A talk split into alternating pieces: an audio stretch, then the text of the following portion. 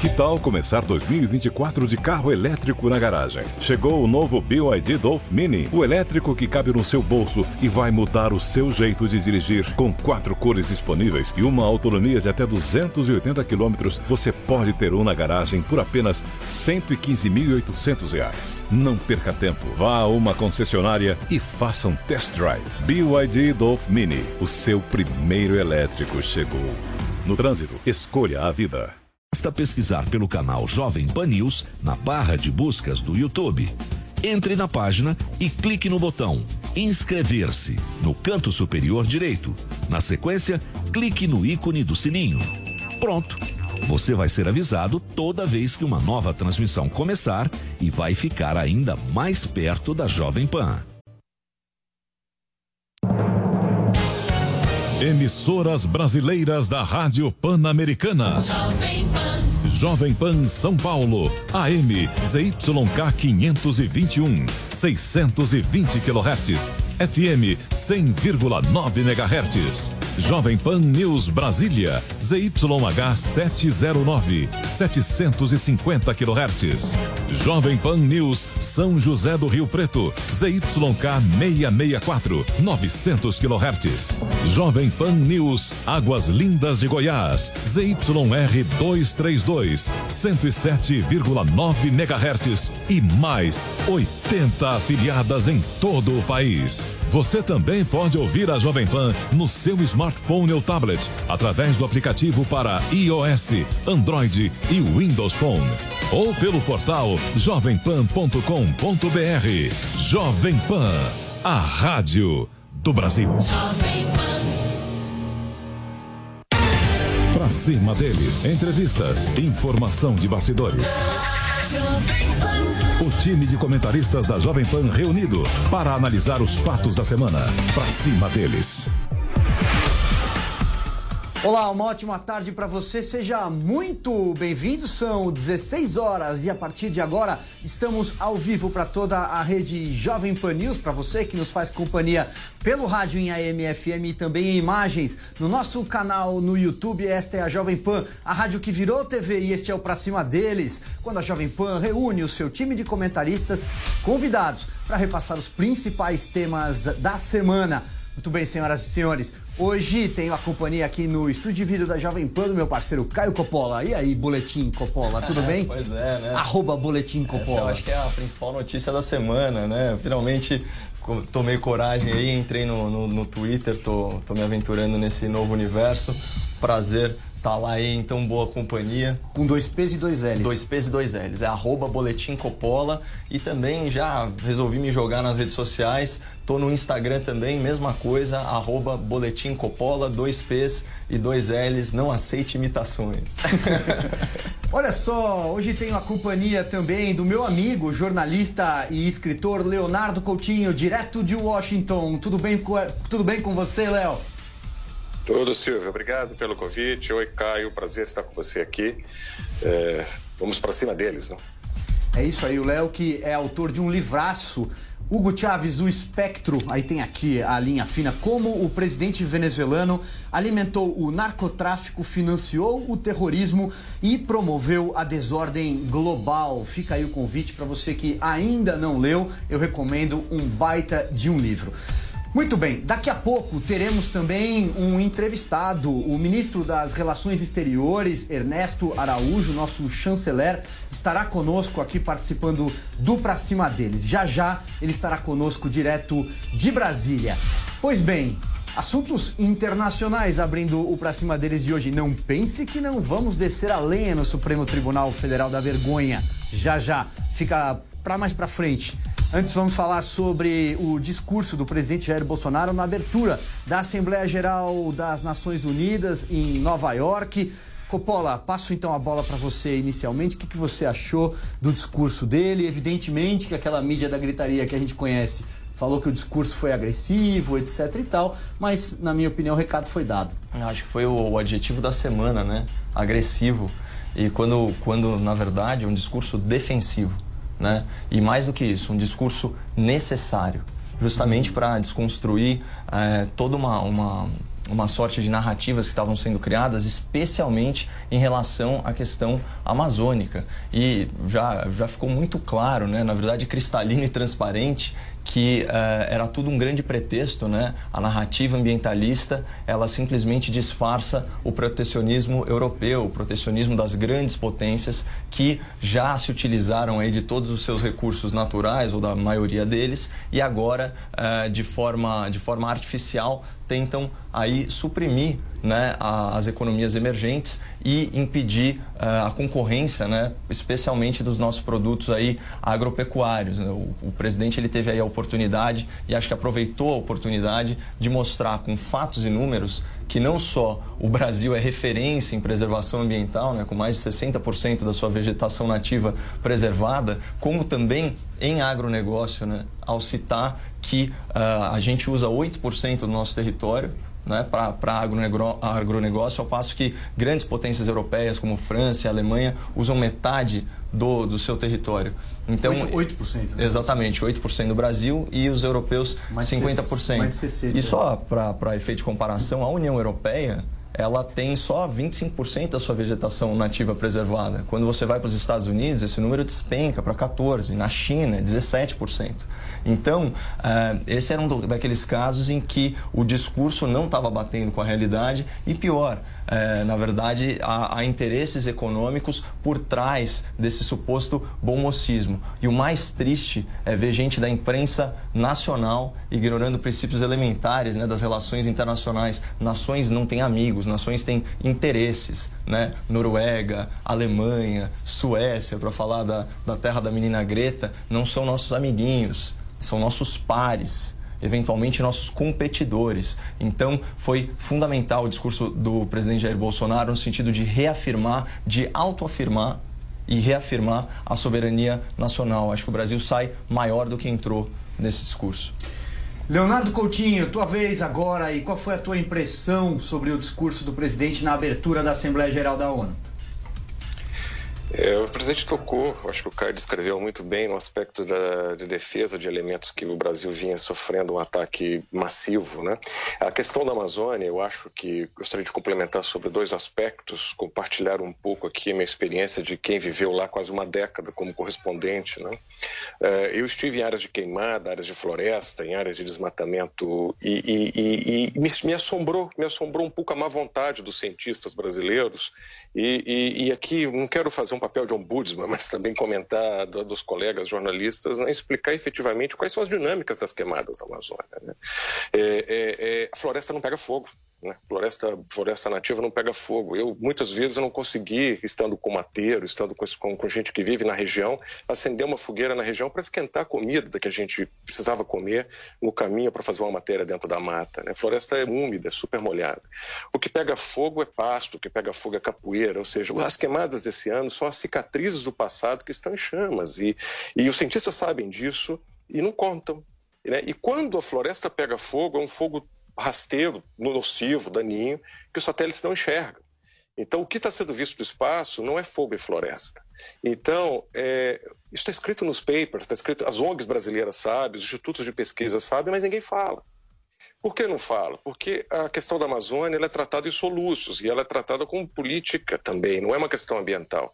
Então existe um clima de guerra constante no Brasil hoje, é, que perdura desde a campanha eleitoral, que a Amazônia entrou, entrou nesse ambiente de guerra. E é uma, uma desonestidade com quem vive lá, é uma desonestidade com a floresta amazônica. Então quando é, o, governo, o governo errou em alguns aspectos ao lidar com o tema, porque aumentou a temperatura, é, mas, por outro lado, ele tem sido vítima de uma campanha de desinformação uma campanha de informação muito forte, muito cruel em torno do, do, do que ocorre e o que acontece na Amazônia.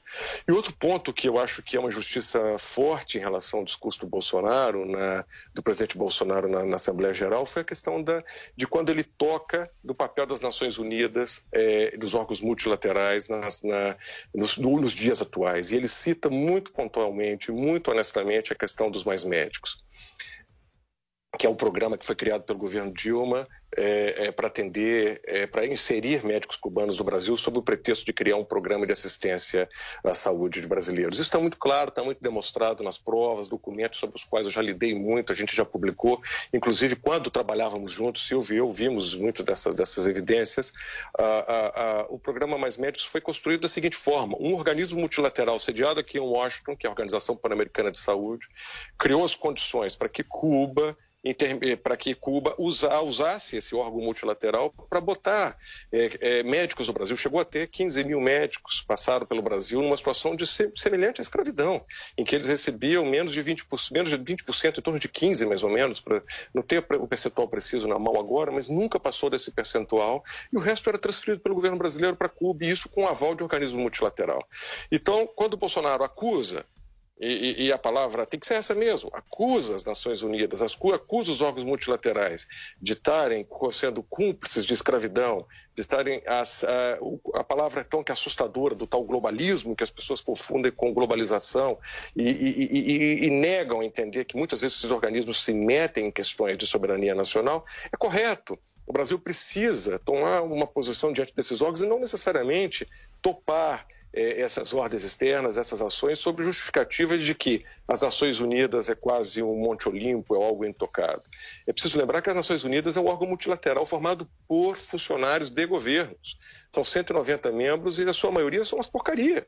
Desculpa a palavra, mas, é, ou seja, tem países corruptos, tem ditaduras, tudo isso faz parte das Nações Unidas, né? Nós somos, nos ensinam como as Nações Unidas fosse uma, o que há de melhor no mundo. Eu tendo a crer que as Nações Unidas é o resumo do que há de tudo no mundo e, sobretudo, o que há de pior.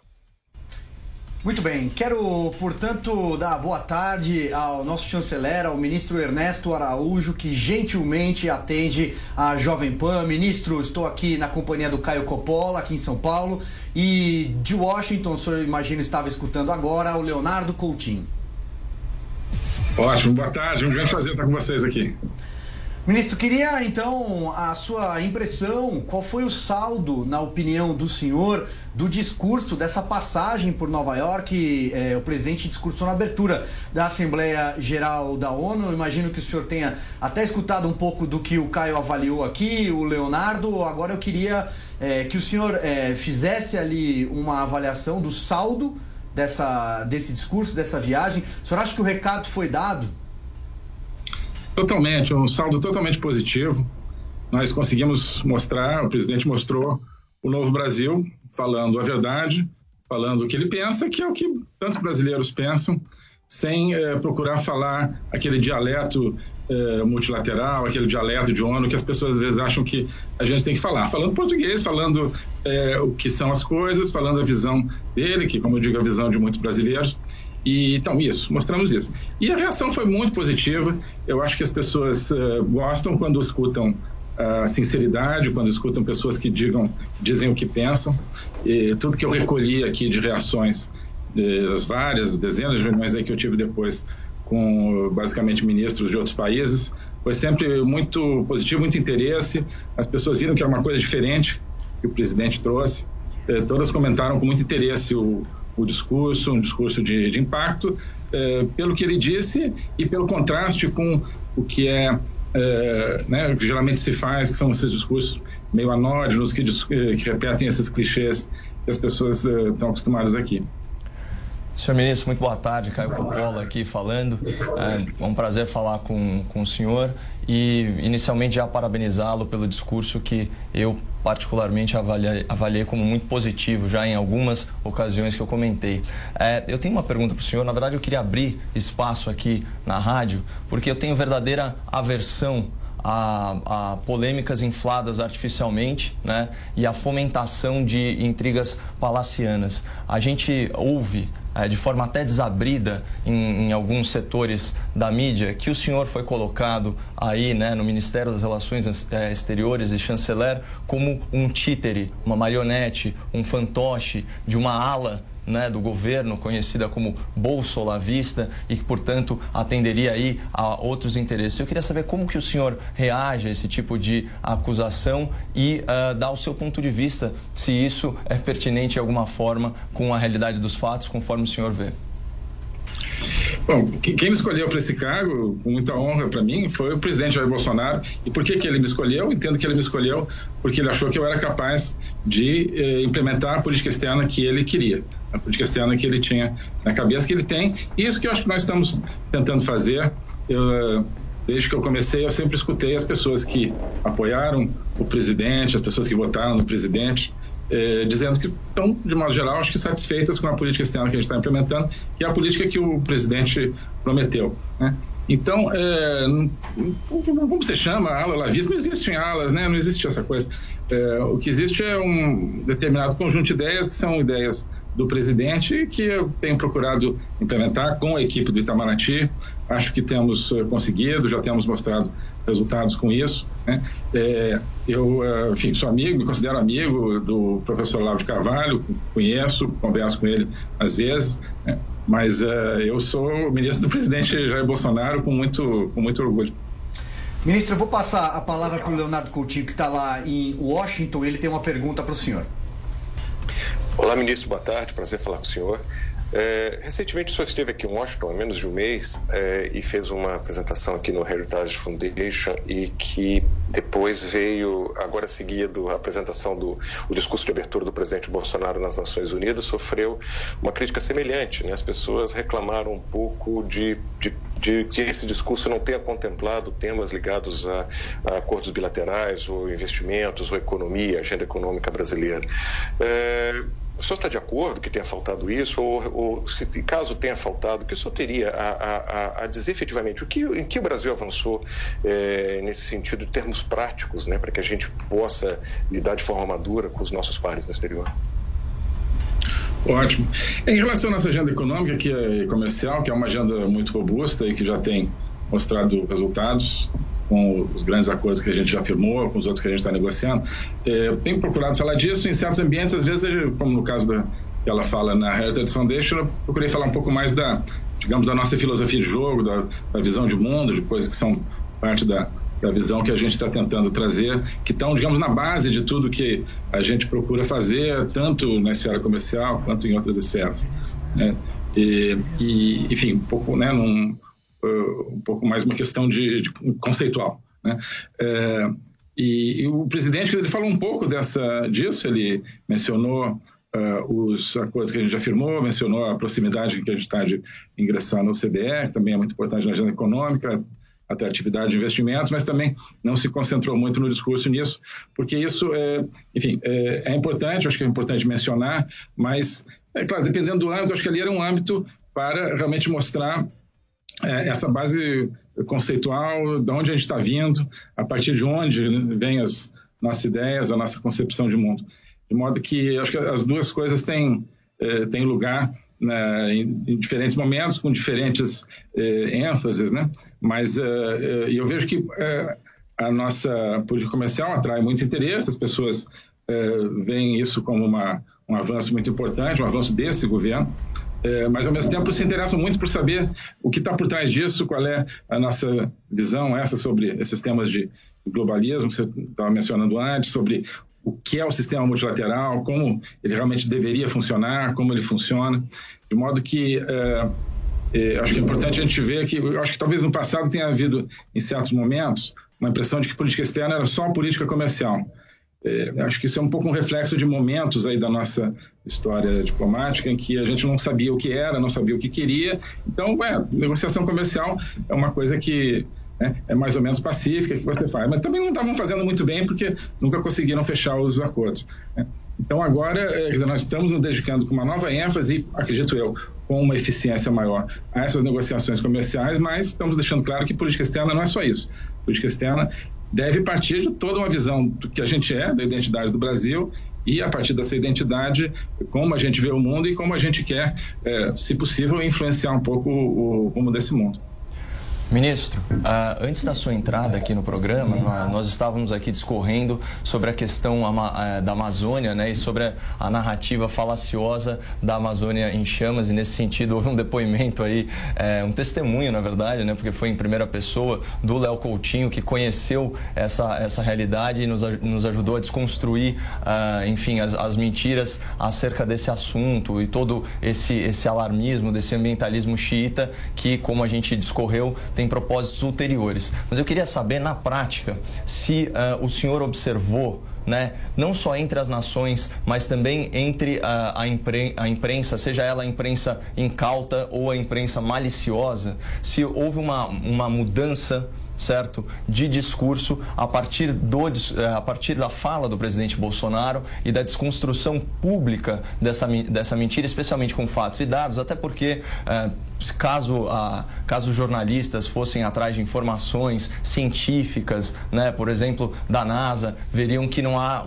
grandes anormalidades em relação às queimadas na Amazônia. O senhor considera que esse é um problema superado do ponto de vista obviamente não só da realidade mas também da narrativa Olha, superado ainda não, mas nós fizemos essa semana, acho que um grande avanço, graças ao discurso do presidente e ao esforço que nós fizemos aqui eh, em Nova York, junto a tantos países, tanto eu quanto o ministro Ricardo Salles também, que esteve aqui. Eh, o, isso teve reflexo já em contatos com a grande imprensa internacional. Eu já tive aqui falando com a Bloomberg e com o Wall Street Journal. Eh, procurei passar detalhes sobre qual é a realidade, sobre qual é o contraste entre a realidade e essa narrativa, que é uma narrativa de ficção que surgiu aí no mundo, eh, sobre a, o tema da Amazônia. Eh, e as pessoas estão abertas a isso, estão abertas. ah, claro que elas partem do negócio, ah, mas como pode ser diferente daquilo que eu leio nos meios? Sim, é diferente porque a realidade é diferente, porque esses meios são eh, em muitos sentidos, eh, manipulados por correntes aí, certos interesses políticos que a gente conhece. Então, eh, houve assim, um choque de, choque de verdade, um choque de realidade. eh, e a gente falou isso também muito com eh, outros países membros. Eu tive várias reuniões, mais de 10, eu acho com eh, representantes de países europeus, eh, tanto da União Europeia quanto de países individuais. E, e todos eles mostrando muita, muito interesse, muito eh, respeito por entender eh, essa, essas nossas colocações, eh, muita serenidade, muita vontade. Olha, com vários deles nós já estamos mandando informações mais detalhadas, criando grupos para eh, desenvolver esse tema, grupos para trocar informação sobre a, sobre a realidade do, do tema da Amazônia. Então, realmente acho que nós começamos aí a quebrar essa narrativa falsa. Claro que ela é persistente, ela continua aí arraigada em, em alguns setores e em alguns, em alguns lugares, mas eh, aqui nós viemos, viemos com uma mensagem muito sólida, porque ela corresponde à realidade, e isso está penetrando, eu acho, no, tanto nos grandes meios, né, a imprensa internacional eh, séria, que quer reportar a realidade, quanto entre eh, países, inclusive, sobretudo países europeus, que são talvez hoje aqueles que mais eh, prestam atenção nisso, cujas opiniões públicas prestam mais atenção nisso. Ministro, é, só uma breve pergunta, uma última pergunta, parafraseando aí o, discurso do presidente Bolsonaro. A, a percepção do senhor é que a ONU está mais para a organização dos interesses globais ou mais para a organização das Nações Unidas nesse momento? Olha, é, ainda está é, talvez mais para a parte dos interesses globais, mas está mudando. Está mudando, acho que em grande parte graças a esse esforço que, que a gente está fazendo. Acho que havia ah, uma sede de mudança. Uh, as pessoas não estavam satisfeitas com essa, esse discurso cinzento e esse, essa geleia geral aí da, é, de que tudo é igual, de que tudo é global. As pessoas, todo mundo é, faz parte de uma nação, todo mundo quer fazer parte, pessoas querem estar no mundo através de uma nação, exceto né, algumas pessoas assim que acreditam nessa coisa de eh, nós somos todos cidadãos do mundo, isso não existe, né? As pessoas são cidadãos de seus países e através disso é que elas podem contribuir para o mundo. Essa, pelo menos, é a nossa convicção e acho que é a convicção de muita gente que não tinha coragem de dizer isso. E eh, como em tantas coisas, o presidente Bolsonaro eh, tem a coragem de dizer coisas que as pessoas pensam e, e começar a mudar paradigmas de pensamento, de modo que é, eu acho que a gente acendeu aí um, uma luz que está começando a iluminar um caminho diferente, esse caminho que nos parece ser a vocação original do sistema multilateral. O sistema multilateral deve ser um campo onde as pessoas se reúnem para falar a partir das suas visões, dos seus interesses nacionais e não um, uma fonte de interesse em si mesmo, não algo que dita aos países aquilo que eles devem fazer. Então, é, eu acho que essa semana começou talvez a mudar realmente de organização do interesse global para voltar a ser o que sempre deveria ter sido a Organização das Nações Unidas. Ministro, queria fazer uma pergunta sobre a Venezuela. Aliás, temos inclusive aqui um especialista no tema também, o Leonardo Coutinho. Depois, se ele quiser tratar do, do assunto, ele escreveu um livro sobre o, o ditador Hugo Chávez. Mas é, durante o discurso, o presidente Jair Bolsonaro citou várias vezes a ditadura venezuelana e as mazelas provocadas por ela. Uh, o Brasil tem hoje uma operação, Operação Acolhida, né, porque muitos venezuelanos cruzaram a fronteira por Roraima. Isso gerou, inclusive, complicações para o próprio Estado. É, eu queria saber do senhor é, o que, como o governo vê aí os próximos passos em relação à Venezuela, se isso realmente é, o senhor acredita que é uma crise que se estenderá, oxalá não, mas por muito mais tempo e até, até que ponto essa operação pode ser ampliada, porque os problemas causados para o Brasil né, na nossa, da nossa fronteira para dentro, é, vão se agravando, inclusive com o governador pedindo ajuda. Eu acho que nós estamos uh, cada vez mais, cada vez mais próximos do, do fim desse pesadelo. Esse pesadelo que é um pesadelo para os venezuelanos e uh, para toda a região. Uh, essa semana nós demos dois passos importantes nessa direção. Houve a reunião do Tratado Interamericano de Assistência Recíproca, que aprovou uma resolução grande, ampla maioria, é, para criar um, uma coordenação na investigação uh, do, das ligações entre a ditadura Maduro e o crime organizado, narcotráfico, terrorismo, etc. Algo que já existe, mas que precisava ser mais coordenado e que, com o peso do tratado, né, do TIAR, ganha uma nova dimensão. E hoje, uh, em Genebra, dentro do Sistema Nações Unidas, no Conselho de Direitos Humanos, a aprovação de uma proposta que era do Brasil e de outros países do Grupo de Lima, de se criar uma, uma missão para verificar a questão dos direitos humanos, uma missão independente para verificar a questão dos direitos humanos na, na Venezuela e reportar de uma maneira independente qual é a situação, que a gente sabe que é trágica, mas agora eh, vai haver um, um esforço concentrado eh, das, eh, desse órgão das Nações Unidas nisso. Então, as Nações Unidas, inclusive, cumprindo então qual é a sua tarefa. Sua tarefa é essa, de ir lá investigar, no caso, e, e reportar a situação de direitos humanos. Então, em dois aspectos muito importantes é, dessa, desse drama, que é, um, a ligação é, de Maduro e sua gente com é, o crime, e dois, a absurda situação de direitos humanos na Venezuela, nós demos aí, através, inclusive, de mecanismos multilaterais, cumprindo a sua função, nós eh, demos passos importantes. Estamos aí realmente fechando o cerco diplomático é, em, em, torno do regime, mostrando cada vez que a única saída para Maduro será realmente sair da Venezuela e permitir que a Venezuela se torne novamente uma democracia. E tudo isso é, acho que é bom lembrar, em grande parte por causa de uma atitude brasileira nova que o presidente Bolsonaro trouxe, que a gente tem tentado implementar, de falar a verdade, né? de falar lá no começo, né? Eh, a gente fez uma nota dizendo esse regime é um regime é, tirânico, genocida, que está matando seu próprio povo de fome deliberadamente. E isso, ah, isso não é diplomático. É assim, mas então é assim que a gente muda as coisas.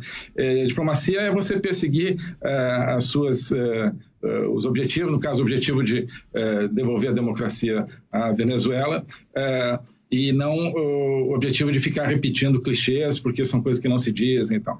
Então, é, é, mais um exemplo de trazer, através da coragem do presidente Bolsonaro, trazer a verdade, trazer a realidade, e é, essa atitude que tem iluminado os problemas. Não se falava desse tema da, da ligação do, do Maduro e da sua gente com o narcotráfico, o terrorismo, etc o ano passado. Não se falava tão intensamente da questão de direitos humanos, falava assim como se fosse uma, né, uma coisa banal. Então, agora não, a gente está, graças a, em grande parte a esse esforço do Brasil, estamos iluminando isso, né, e, e, isso é que vai levar, sem dúvida, a uma mobilização de toda a comunidade internacional, aqueles setores da comunidade internacional que ainda estão se escondendo aí, escondendo a cabeça na, na areia para negar a realidade, vão cada vez mais, não tem mais como negar. Né? E isso é que vai, a meu ver, levar a uma transição democrática na Venezuela. Leonardo, passo a bola aí para você. Mais uma pergunta. É, ministro Ernesto, ah, embaixador, eu queria a entender uma questão assim. O senhor coloca que há uma esperança de que a crise da Venezuela se solucione rápido. É uma esperança que os venezuelanos têm, eh, mas a realidade tem se mostrado que o Maduro tem uma resiliência muito maior do que as pessoas acreditavam desde o início. Né? Veja que eh, desde o início do ano, quando eh, o Guaidó assume as suas funções como presidente encarregado, se acreditava que essa solução da Venezuela viria pronto. E hoje a gente tem um cenário na América Latina que me, pelo menos me soa preocupante a possibilidade dos kirchneristas voltarem ao poder, a um passo, estão a um passo de voltar ao poder na Argentina. Uh, no mês que vem, o Evo Morales uh, disputará o seu quarto mandato na, na, uh, na, presidência. Ele está lá desde 2016 na presidência, ele que se define como comunista, ele é um bolivariano, é um dos membros do, do chamado Foro de São Paulo. o senhor há uma tendência, no meu modo de pensar, há uma inflexão, há um movimento importante da volta desses grupos e que podem ter, podem ter um, um, um, efeito de reforçar a, a, essa resiliência de um Nicolás Maduro na Venezuela. Como o Brasil, caso isso ocorra, Venezuela, a Argentina voltando aos kirchneristas, Bolívia com Evo Morales fortalecido, como o Brasil vai se colocar como líder regional frente a esses vizinhos que, que voltam a se organizar em torno dessa aliança bolivariana? Eu acho que cada vez mais a, a atitude do Brasil vai ser fundamental para que a gente é, realmente mantenha a América do Sul, a América Latina no caminho que todas as pessoas querem, que é o caminho da democracia. Nós estamos vendo através do caso da Venezuela é, o quão é, poderoso é todo o esquema que foi montado pelo Foro de São Paulo. Né? Por que, que, com tanta evidência contra, com tanta pressão, por que, que Maduro continua é, conseguindo ficar no poder? Porque há uma rede de sustentação, que é essa rede que foi montada ao longo de 30 anos, esse conluio aí de, de partidos uh, totalitários, uh, radicais da região, uh, com uma ideologia marxista e com a conexão aí com o, o crime organizado. Né? Eu já falei aí até num tweet que o Foro de São Paulo é a união do marxismo com a bandidagem. E é exatamente isso, né? E a gente está vendo o resultado disso, né, claro, nessa força aí de, eh, essa força do mal que mantém é, Maduro no poder e que tenta aí voltar em outras coisas. Mas, é, então, também aqui, quer dizer, claro, né, nenhum, nenhum sistema assim de poder entrega de graça. Eles estão lutando para manter e recuperar o poder que tinham. A diferença agora é que tem que fazer isso na luz do dia, porque eles fizeram isso às escondidas, na sombra, sem que as pessoas que sequer soubessem que eles existiam, sem acreditar, sem acreditar nessas ligações entre o radicalismo de esquerda na América Latina e o crime organizado. Agora está se vendo isso, né, é, com aquela ideia de que ah, justiça social. Não, agora está vendo em que, que dá essa, é, essa implementação do socialismo, como disse o presidente, está dando certo na Venezuela, com a, a, o absurdo, a é, absurda crise humanitária e com a, a é, toda essa situação de direitos humanos que será descrita agora, será examinada pelas Nações Unidas. Né? Então, é, agora o jogo é a luz do dia, então é um jogo diferente, é um jogo diferente do que era antes. Né? Então o pessoal, ah, não sou do Foro de São Paulo. É assim, está aqui, está né? tá lá os documentos, está a sua assinatura aqui. É, vai ser um, é um jogo difícil? É, mas agora é um jogo que as pessoas estão vendo. Né? Os brasileiros estão vendo, precisam ver, precisam enxergar. De modo que é, é, um, é uma luta mais difícil. Antes também contavam com é, o silêncio, é, na melhor das hipóteses, do Brasil, com a ignorância, com a timidez. Né? É, isso em certos casos, e os casos, claro, com o dinheiro aí que vinha da, dos esquemas de corrupção. Mas, no melhor dos casos, o Brasil atuava assim com uma indiferença, né? sem, sem participar dessa dessa dinâmica. Então, claro, em qualquer é, situação você precisa entender a situação. Quando você tem um lado que entende, que age estrategicamente, como o Foro de São Paulo agia, e um outro lado que não, que age, na melhor das hipóteses, individualmente e, e sem, sem ver essa dimensão coordenada da, é, da luta, digamos, é, é desigual. Agora vai ser igual. Ministro Ernesto Araújo, quero mais uma vez agradecer a gentileza por ter atendido a Jovem Pan direto de Brasília. Um ótimo trabalho para o senhor. Muito obrigado. Muito obrigado, uma alegria estar com vocês aqui. Eu preciso fazer um rápido intervalo comercial, mas não sai daí não, porque no segundo bloco, já sabe, né? É hora de falar do STF, vergonha nacional. Pra cima deles. Pra cima deles. Jovem Pan. Notícia que você quer saber. A notícia que você precisa saber. 24 horas com você. No seu rádio e na internet. Jovem Pan. Você já viu o nosso timaço de comentaristas, influenciadoras, atletas, musas mandando um papo reto, sem mimimi, no programa Mulheres da Pan? Com Ana Paula do Vôlei, Renata Barreto, Lara Nesteruk, Ângela Souza, Virgínia Falangue e Lígia Mendes. Dá vontade de conversar a semana inteira. Beleza, estética, nutrição, arte, amor, família, amizade e muito mais. Mulheres da Pan, toda terça-feira das 20 às 21 horas na Rádio Jovem Pan e no canal youtube.com barra Mulheres da Pan. Ah, se eu fosse homem, eu também não perderia por nada. Arquibancada JP. Futebol e bom humor em um só programa pra você. Acesse jp.com.br barra arquibancada JP.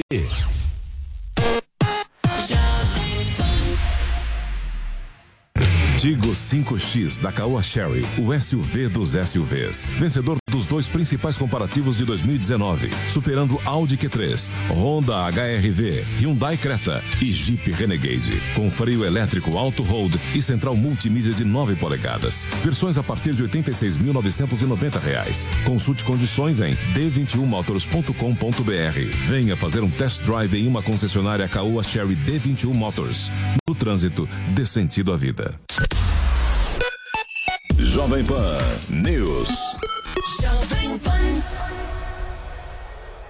Jovem A Jovem Pan está com você em todos os lugares e em todos os momentos. Nós vamos andar num veículo terra-via. O mercado trabalha na expectativa de uma redução. De manhã, informação e opinião na medida para começar o dia do jeito certo. Sete horas. Repita. Sete horas. A MP da Liberdade Econômica tem que ser aprovada. Quatro membros do alto escalão do governo Pará. No começo da tarde, a equipe de esportes da Jovem Pan entra em campo com você. Estamos juntos mais uma vez para mais uma edição do nosso es- Esporte em Discussão para você. Para analisar os lances polêmicos e discutir à vontade. Ao longo do dia, nossos repórteres não deixam escapar nada. O governo divulgou Devido à explosão de Os casos. principais o assuntos. tráfico de A pessoas. notícia de última hora. E aquilo que mexe com a sua rotina. Vamos atualizar o trânsito na capital paulista. Tudo passa pelo microfone da Pan. Viu só? A Jovem Pan está com você o tempo todo. Em som e imagem. Acesse jovempan.com.br. Baixe o aplicativo da Pan e se inscreva nos nossos canais no YouTube. Pra cima deles. Pra cima deles. Jovem Pan. Estamos de volta para toda a rede Jovem Pan News. Esse é o Pra Cima deles, a sua resenha semanal. A gente fala dos principais assuntos da política trans que passaram ali ao longo da semana. No primeiro bloco tivemos uma entrevista com o chanceler Ernesto Araújo. Você que não acompanhou, pode acompanhar pelo YouTube e também pelo site da Jovem Pan. Ela vai ficar lá disponível em jp.com.br. Caio Coppola está aqui comigo no estúdio de vidro. Leonardo Coutinho está plugado direto de Washington. E antes, vamos dar uma olhada quem está fazendo esse programa com a gente? Ligiane mandou mensagem: esse programa deveria ser de segunda a sexta. Oba, quem sabe um dia. A Vânia adora o programa. Obrigado. Uau, hoje tá demais. Tem cinco estrelinhas ali, Andréa. Roberto escreveu excelente, não perco um. Sempre com entrevistas e comentaristas excelentes. Muito obrigado, Roberta. A Vani, é uma pena que 4 horas da manhã pra mim fica difícil. Ah, porque ela tá no Japão, olha lá. Mas como eu disse, fica disponível on demand no, no nosso canal no YouTube. Vamos então tratar daquele tema que nos envergonhou. E quem nos envergonhou? A Suprema Corte. A Suprema Corte já tem maioria para anular algumas sentenças relacionadas à Operação Lava Jato. Jogar cinco anos de trabalho da maior operação anticorrupção do mundo pelo ralo. A operação que levou bandidos de colarinho branco para a cadeia.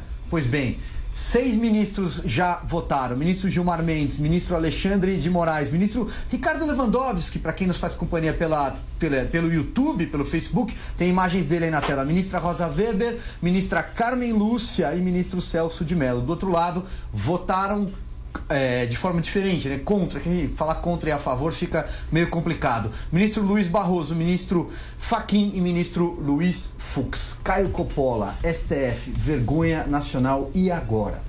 Pois é, né? Uma, uma criatividade jurídica ímpar, né? Dos nossos mais altos togados. É, eu, eu queria chamar a atenção, só como, como um argumento complementar e, e original, as, as várias análises né, que a gente tem feito sobre esse assunto, é a coincidência, é, diria até inédita, né, de timing entre a imprensa militante e o agendamento desse, desse julgamento. Olha só que curioso.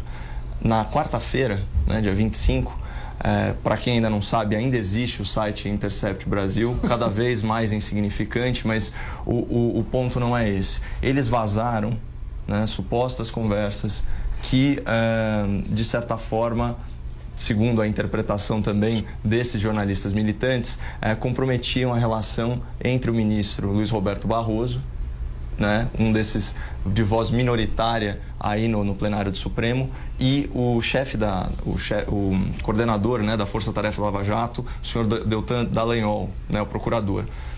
Olha só, logo na véspera do julgamento, sabendo que o ministro Barroso é um ferrenho combatente da corrupção. Eu tenho várias ressalvas à atividade jurisdicional dele, principalmente à sanha legislativa dele, mas no, no tocante ao combate à corrupção, ele é irretocável, inclusive nesse sentido, o voto dele de ontem.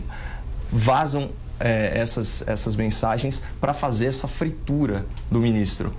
E eu fico te perguntando, Silvio, se você, como jornalista, tivesse um furo desse, certo? Hum. Então, um diálogo entre o ministro da Suprema é. Corte e o, o coordenador da Força Tarefa você teria esperado tanto tempo para divulgar essa mensagem? Pois é, esse é um comentário que eu fiz, inclusive, Caio, é, quando participei do, de outros programas aqui da Jovem Pan, do Pânico, do próprio Morning Show com vocês.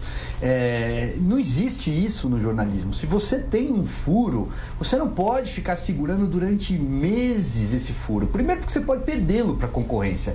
E segundo, porque se ele é relevante, significa que ele faz bem ao, ao Brasil, ele é, ele é de interesse público. E guardar uma informação de interesse público teria outro nome. O que me espanta é muita gente ainda chamar esse The Intercept PT é, de jornalismo. O que eles fazem é militância política. É um site militante de esquerda. Isso desde o começo, que está aí, cuja a única intenção era atingir a Lava Jato e, por consequência, atingir o governo do presidente Jair Bolsonaro. Afinal de contas, o presidente Jair Bolsonaro levou para o ministério o ex-juiz da Lava Jato, Sérgio Moro. Caio, essa, essa é a minha percepção em relação Sim. a isso. Mas também quero ouvir a opinião do Leonardo Coutinho. Diga lá, Léo. Eu daria uns dois passos atrás nessa percepção em relação ao Intercept para poder avançar um pouco mais. Eu acho, concordo plenamente contigo que eles não fazem jornalismo, que o Intercept faz é vazamento seletivo e gradual. É, é, é, isso desde o episódio do Snowden. Né? Eu, eu sou jornalista há, há, há muito tempo, há mais de, de duas décadas, trabalhei é, no que foi a principal publicação do país durante muito tempo, é, é, e a gente publicava, informação vazava vazada. Eu adorava informação vazada, né? Mas, ou seja, no jornalismo não é receber a informação e simplesmente publicar, né? É preciso checar a procedência da fonte, é conhecer a fonte, é mitigar os interesses da fonte, porque é, é, nenhum vazamento vem sem nenhum interesse ou sem nenhuma função. Você tem que tentar entender qual a capacidade, qual é o, o valor público daquilo, ouvir o outro lado com antecedência, checar, ou seja, existe uma coisa que o Intercept parece ter esquecido que se chama reportagem. Né? Ou seja, e, e, e as pessoas, a, a, como esse conceito anda meio perdido por aí, todo mundo acha que é jornalismo, né? É, é, é então, é, esse é um problema. Então, ou seja, é, furo não se guarda, furo se apura e se comprovado se publica, se não, se não for comprovado se descarta. Agora não se senta em cima disso para ficar dando em doses homeopáticas a, a, a sua própria conveniência. Isso para mim é muito realmente é muito suspeito. Eu não me sinto capaz de, de, de, fazer uma análise ou uma acusação no sentido de que isso é, teve ou não uma motivação política, sendo muito sincero, mas sob o aspecto técnico eu vejo isso como uma fragilidade brutal e vejo isso como algo que definitivamente é muito generoso por parte da, da, dos meus colegas jornalistas no Brasil e por parte do, das autoridades considerar isso como jornalismo. E volto um passo atrás na conversa, é, o Coppola tocou num assunto extremamente relevante que é a anulação das sentenças da Lava Jato. Eu me mudei aqui para os Estados Unidos no ano de 2017. Quando cheguei aqui, é, todos os encontros que eu ia, seja é, é, como jornalista ou, ou, como eu estava também desenvolvendo pesquisa, ou como pesquisador, indo em vários lugares, ah, queriam entender entender a Lava Jato, entender como um país, como o Brasil, com uma tradição de corrupção tão profunda, conseguiu dar uma guinada e conseguiu se transformar em exemplo. Essa era a palavra. Né? E, e, e, e isso era, esse era o interesse generalizado de, procuradores dos países da, eh, da, América do Sul, que participaram de cursos comigo, de funcionários do governo americano, de outros jornalistas. Existia uma admiração em torno da Lava Jato. Ah, mas por que eles não sabiam que a Lava Jato fazia o que fazia no no, no, Telegram. Não, não é nada, nada disso. Né? O que está acontecendo hoje é, é, é muito curioso para mim, como um brasileiro que vive no exterior. Né?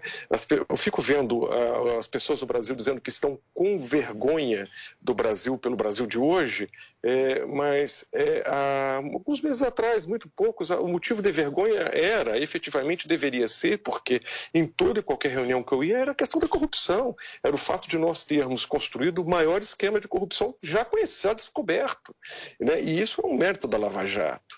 Né? E, e, colocar, jogar por terra tudo isso é, é, é, é, um outro crime, é um outro crime de dimensões é, amazônicas, né? Para retomar o assunto do nosso primeiro, é, nosso primeiro assunto, é, é brutal para nossa para nossa história, para o futuro mesmo do país. Né? Exato, Léo. Só um último detalhe ainda sobre esse tema do Intercept. Uh, fruto de crime. Eu vou reforçar e repisar isso sempre. Essas informações foram obtidas fruto de crime. Tem hackers por trás. E reportagens recentes, reportagem, por exemplo, da revista digital Cruzoé, mostrou que o Glenn Greenwald teve contato com hackers. Hackers são bandidos e estão presos. Eu gosto sempre de repisar esse assunto. Eu preciso comentar uma coisa é, existe no jornalismo a fonte off. O que é a fonte off? A fonte off ela tem que ter um valor duplo, porque você assume, enquanto jornalista, a responsabilidade daquela informação que a fonte não vai assumir publicamente. Então você tem que conhecer e, e aquela fonte profundamente. As pessoas não sei se se lembram, no início de tudo isso, o, o Glenn e, a, e os, seus, os seus repórteres diziam que a fonte era anônima. Né? Ou seja, que eles não conheciam a fonte. Eu, pessoalmente, cheguei a escrever isso dizendo: olha, peraí, não se publica informação de fonte anônima. Você não sabe se a informação é verdadeira, é impossível de checar.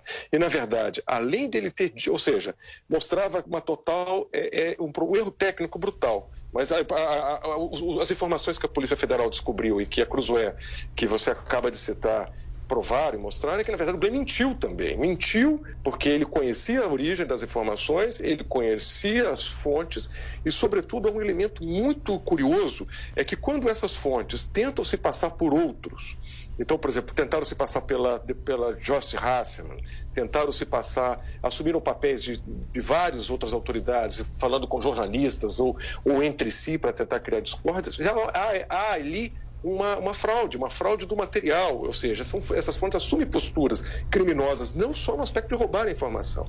Então, assim, é, é, é preciso refletir, é preciso, eu acho que o Brasil precisava de uma reflexão, sabe? As coisas estão, estão, estão, estão distorcidas como valores, como critérios, e, e existe e esse clima de vale tudo é, que, que, que a gente falou desde o início, já tratando das críticas ao presidente, que podem ser pertinentes ou não, mas a forma em que são construídas elas descambam para para irracionalidade, descambam para injustiça, também entra no, no, jornalismo. E depois o jornalismo vai pagar a própria conta, ou seja, disso, né? Ou seja, vai chegar um momento que as pessoas vão entender e vão ver que, peraí, o que, que vocês estão fazendo com a profissão de vocês? O que vocês estão fazendo é, com, com, com, a credibilidade, né? Houve um momento, quando eu entrei na minha profissão, nós jornalistas, você é jornalista como eu, nós tínhamos um papel de que as pessoas acreditavam que nós estávamos à defesa dela. Hoje as pessoas nos veem com desconfiança.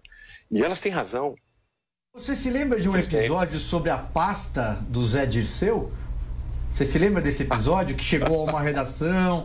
Vou deixar você contar, afinal de contas trabalhamos no mesmo lugar durante muito tempo. Conta essa história bem rapidinho. Claro, tem um episódio que é, eu, eu descrevi isso no Twitter, no episódio, quando se saiu a, as informações do, do do Intercept, que é muito, para mim, é, eu trabalhava na revista Veja, nesse momento eu era, eu, era, eu era correspondente, eu estava fora de São Paulo, mas houve uma discussão muito forte dentro da redação, envolvendo alguns dos meus chefes imediatos naquela época e meus colegas, que acontece o seguinte, uma, uma, uma cidadã encontrou, é, é, os detalhes eu, talvez eu possa ter perdido, mas ela encontrou uma pasta e com uma agenda do Zé Dirceu e alguns documentos num restaurante. Ela viu que era do Zé Dirceu, o Zé Dirceu sai, esquece esse material ela era o auge do mensalão, na, na, da crise do mensalão ali que havia se dado a partir de 2005. Essa mulher, a Veja tinha uma cobertura muito dura, muito intensa, é, correta em relação ao mensalão. Essa, essa leitora, o que, que ela faz? Ela pega um táxi, vai até o prédio da editora Abril e entrega essa mala ao contínuo da redação, que sobe até a redação com aquela, com aquela agenda, aquela informação. E se começou um debate ali na, na, na redação de Veja. Peraí, mas isso é, isso é receptação de roubo por mais que aqui possa ter uma informação que possa ser útil é, para uma matéria, a, a, a senhora que está trazendo aqui de boa fé, achando que está contribuindo para o jornalismo, mas nós não podemos ficar com essa informação. E depois desse debate, é, é, o meu chefe ligou é, é, para o José Odisseu e falou: olha, uma pessoa encontrou o seu material, foi entregue aqui na redação, a gente gostaria de entregar em qual endereço a gente leva. E a Veja entregou aquelas provas ao Zé Odisseu. Nem sei se eram provas, mas enfim, a Veja entregou aquilo ao Zé Odisseu. É, é, e isso foi, eu comemorei muito, eu refleti nisso, isso já tem anos, né? E eu comemorei muito pensando, falei, bem, é isso que tem que ser feito, né? Nós não somos interceptador, interceptador de, de, de carga de material roubado, nós não somos intercept, né? Nesse sentido, até fazendo uma, um trocadilho com o nome deles. Não se faz esse tipo de interceptação. Né? Recentemente, a própria Veja publicou uma entrevista com o Snowden, que é o, o ladrão de informações aqui dos Estados Unidos, que está é, festejado como herói, mas é responsável por pessoas que, por várias mortes e que pessoas que foram reveladas nas suas atividades de colaboração com a segurança nacional desse país e com outras questões, e as pessoas acham isso normal. É, é, é o próprio Snowden fala, ah, não, mas se tem interesse público, não interessa a fonte, tem que divulgar. É, bem, é, é eu, definitivamente eu acho que é, isso nos, nos, extrapola nosso papel como jornalista. Eu acho esse episódio, obrigado por fazer lembrar, eu acho que foi um grande momento que eu não vivi em primeira pessoa, mas me fez admirar muitas pessoas envolvidas neles e me fez muito estar muito orgulhoso de fazer parte daquela redação naquele momento, sabe? Pois é, eram outros tempos, era outra a história. Pois bem, Caio Coppola, como o Brasil não é para amadores e o roteiro hollywoodiano já está sempre construído aqui nessas terras, ah, a revista Veja também, os jornais, o jornal Folha de São Paulo, o jornal O Estado de São Paulo, publicaram uma entrevista porque o ex-procurador-geral da República, é, Rodrigo Janot, está escrevendo um livro é, de memórias, um livro sobre a sua vida e também deu entrevistas a esses veículos. Num dado momento, Rodrigo Janot conta que entrou no Supremo Tribunal Federal armado com uma pistola no coldre e que teria sacado essa pistola para assassinar o ministro Gilmar Mendes. Na época havia um, uma rusga enorme entre eles. O Janot havia pedido a suspeição do Gilmar Mendes por conta de é, um episódio que envolvia a mulher do ministro. O ministro devolveu, citando é, um outro episódio envolvendo a filha do ex-procurador-geral. Não vou me alongar aqui em minúcias, porque o que vale é a gente pensar nessa cena, Caio. O Janot entrou com uma pistola para matar o Gilmar Mendes. E segundo ele, depois de matar o ministro, ele pretendia se suicidar. Graças a Deus que não aconteceu nada disso. Pois é, né? Você sabe que eu estava ouvindo o Léo discorrer sobre esse, esse episódio emblemático né, do bom jornalismo e estava refletindo sobre a, a importância né, não só de, de reputação, mas também de credibilidade. Né? Quando eu ouço uma história do, do ex-procurador Rodrigo Janot, especialmente sabendo que ele está aí às vésperas do lançamento de, um, de, uma, de uma obra, né? ou seja, do seu livro, eh, e que essa informação ela tem, ela tem vamos dizer assim, a, a dose jurídica correta para que não tenha consequência nenhuma É, eu fico muito desconfiado, não só do episódio, como das razões ulteriores. Afinal de contas, a gente não pode esquecer quem é Rodrigo Janot na fila do pão dessa, dessa República Bananeira. Ele provavelmente é responsável por urdir o maior, o maior golpe né, da história recente do Brasil, que foi a delação da JBS. Foi um grande conluio aí entre elites empresariais, os famosos piratas privados, né, assim, assim tratados pelo, pelo ministro Paulo Guedes, e também os burocratas corruptos e as criaturas do pântano político que na cleptocracia se associam contra o povo brasileiro. Vamos, vamos lembrar que ali foi uma, uma delação de faz de conta, uma escuta faz de conta, né? e em conluio, inclusive com setores da mídia, vazando informações de forma assodada, precipitada e, mais importante, falsa. O Brasil teve um prejuízo bilionário por causa desse episódio. Não foi aprovada a reforma da Previdência né, no, governo, no governo Temer, em 2017. Então, isso ficou na minha cabeça. E eu acho que a prova, a prova cabal de que aquilo foi, foi um arranjo não republicano é, foi a persecução penal contra o, o ex-procurador, né, o Miller, que supostamente, supostamente levou uma bolada aí para fazer As uma- delações, as né? delações e fazer uma assessoria para outra parte durante o período de quarentena, enfim, não vamos entrar em minúcias, mas assim, ah, é sempre importante a gente questionar a fonte da informação, porque credibilidade é um ativo importante. Pois bem, a gente está correndo contra o relógio. Vamos dar uma espiada a quem tá fazendo esse programaço com a gente pelo Twitter. Subindo a tag pra cima deles. A Cidinha tá dizendo, Yup, eu amo esse programa e amei os convidados de hoje. Muito obrigado. Doris está escrevendo, eita, isso aqui é programa bom. Obrigado, Doris. Juliano, o melhor da PAN nesse programa. Parabéns, Silvio Naval, pelas suas, pal- suas palavras me representam. Ô, Juliano, valeu. Convide o João Mendes para debate com vocês, diz o Rodrigo Luz. É, tá convidado o ministro Gilmar Mendes, eu não sei se ele vai aceitar. A Cris está dizendo, Silvio, me responda ou pergunte a esse excelente time do programa de hoje o que é possível fazer para reverter as decisões do STF com uma absoluta urgência. A gente falou bastante sobre isso, o tempo tá, tá acabando. Tem mais? Ah, The Mendes, não perco um, muito obrigado. Toda sexta-feira às 16 horas estamos aqui. Acabou? Legal. Silvio. não- não- quase não dá mais tempo pra. Peraí, Coppola, já Tá. manda a bola pra você. Antes, deixa eu me despedir do meu querido Leonardo Coutinho, jornalista e escritor que nos acompanhou, nos fez companhia direto de Washington hoje. Léo, tá sempre convidado, viu? Casa é sua. Muito obrigado, foi um prazer. Obrigado, obrigado, Caio. E aí, Coppola, diga lá antes de eu me despedir de você também. Bom, primeiro agradecer aí o nosso convidado internacional, o Léo, deu um show aí hoje, mas só respondendo rapidinho ao ouvinte, né? Infelizmente, o único mecanismo de controle, o único freio contrapeso da nossa democracia contra os excessos do Supremo Tribunal Federal, afinal de contas eles são a última instância do Poder Judiciário, é o controle via impedimento, via impeachment pelo Senado. Então, enquanto o senhor Davi Alcolumbre permanecer sentado em cima dos três pedidos de impeachment contra o presidente do tribunal, o senhor Dias Toffoli, todos eles muito bem fundamentados, inclusive contra o senhor Gilmar Mendes, não tem jeito. Fui eu que escrevi, inclusive no Twitter. Davi Alcolumbre é o novo Renan Calheiros.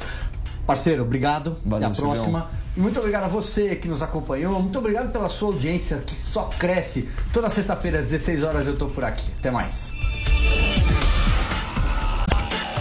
Pra cima deles. Pra cima deles. Jovem Pan. Futebol na Jovem Pan. Um show de informação e opinião.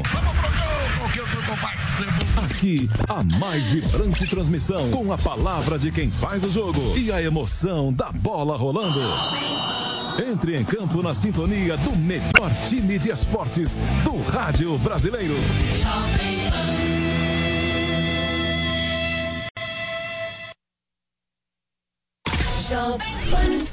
A audiência do nosso site não para de crescer e agora tem mais uma novidade por lá. Nossos podcasts ganharam uma área exclusiva e agora todo o conteúdo produzido nos nossos estúdios está muito mais acessível. São mais de 25 podcasts sobre notícias, esporte e entretenimento, além dos clássicos da nossa programação como os Pingos nos Is e o 3 em 1. Você pode conferir os nossos podcasts no Spotify, no Deezer e até no iTunes. Ou visite o nosso site jp.com.br barra podcasts. Aconteceu? Está aprovado. Votaram sim. Passam pelo microfone Jovem Pan. É o Brasil! Brasil! Campeão da Copa América 2019! Onde está a notícia? Está o microfone Jovem Pan. A polícia do Rio de Janeiro faz mais uma grande A apreensão Venezuela de drogas. sofreu um novo blackout. O ministro Ricardo Lewandowski. Olha, depois da Supremo- polêmica gerada pelas críticas do presidente Jair Bolsonaro. Hoje eu falo de Washington, capital dos Estados Unidos. E a melhor análise, com um time de comentaristas que não deixa passar um detalhe. O governo vem estimulando a concorrência através da. Se o presidente não fosse o pai de Eduardo Bolsonaro, ele seria cogitado para ocupar a principal embaixada do país no exterior? A quebra do sigilo bancário, que muita gente já está comentando como se fosse algo que pudesse acontecer sem autorização judicial. Repetindo, nenhuma transcrição de conversas atribuídas a Sérgio Moro. É, governos são eleitos de maneira democrática e é lícito e legítimo. Eu acho que o Brasil fica com essa conversa é, é muita lei e pouca vergonha. Mas escuta, vamos deixar claro aqui. Na Jovem Pan, você ouve e entende a notícia com um time imbatível de comentaristas. Emissoras brasileiras da Rádio Pan-Americana. Jovem Pan São Paulo, AM ZYK 521, 620 kHz, FM 100,9 MHz. Jovem Pan News Brasília, ZYH 709, 750 kHz.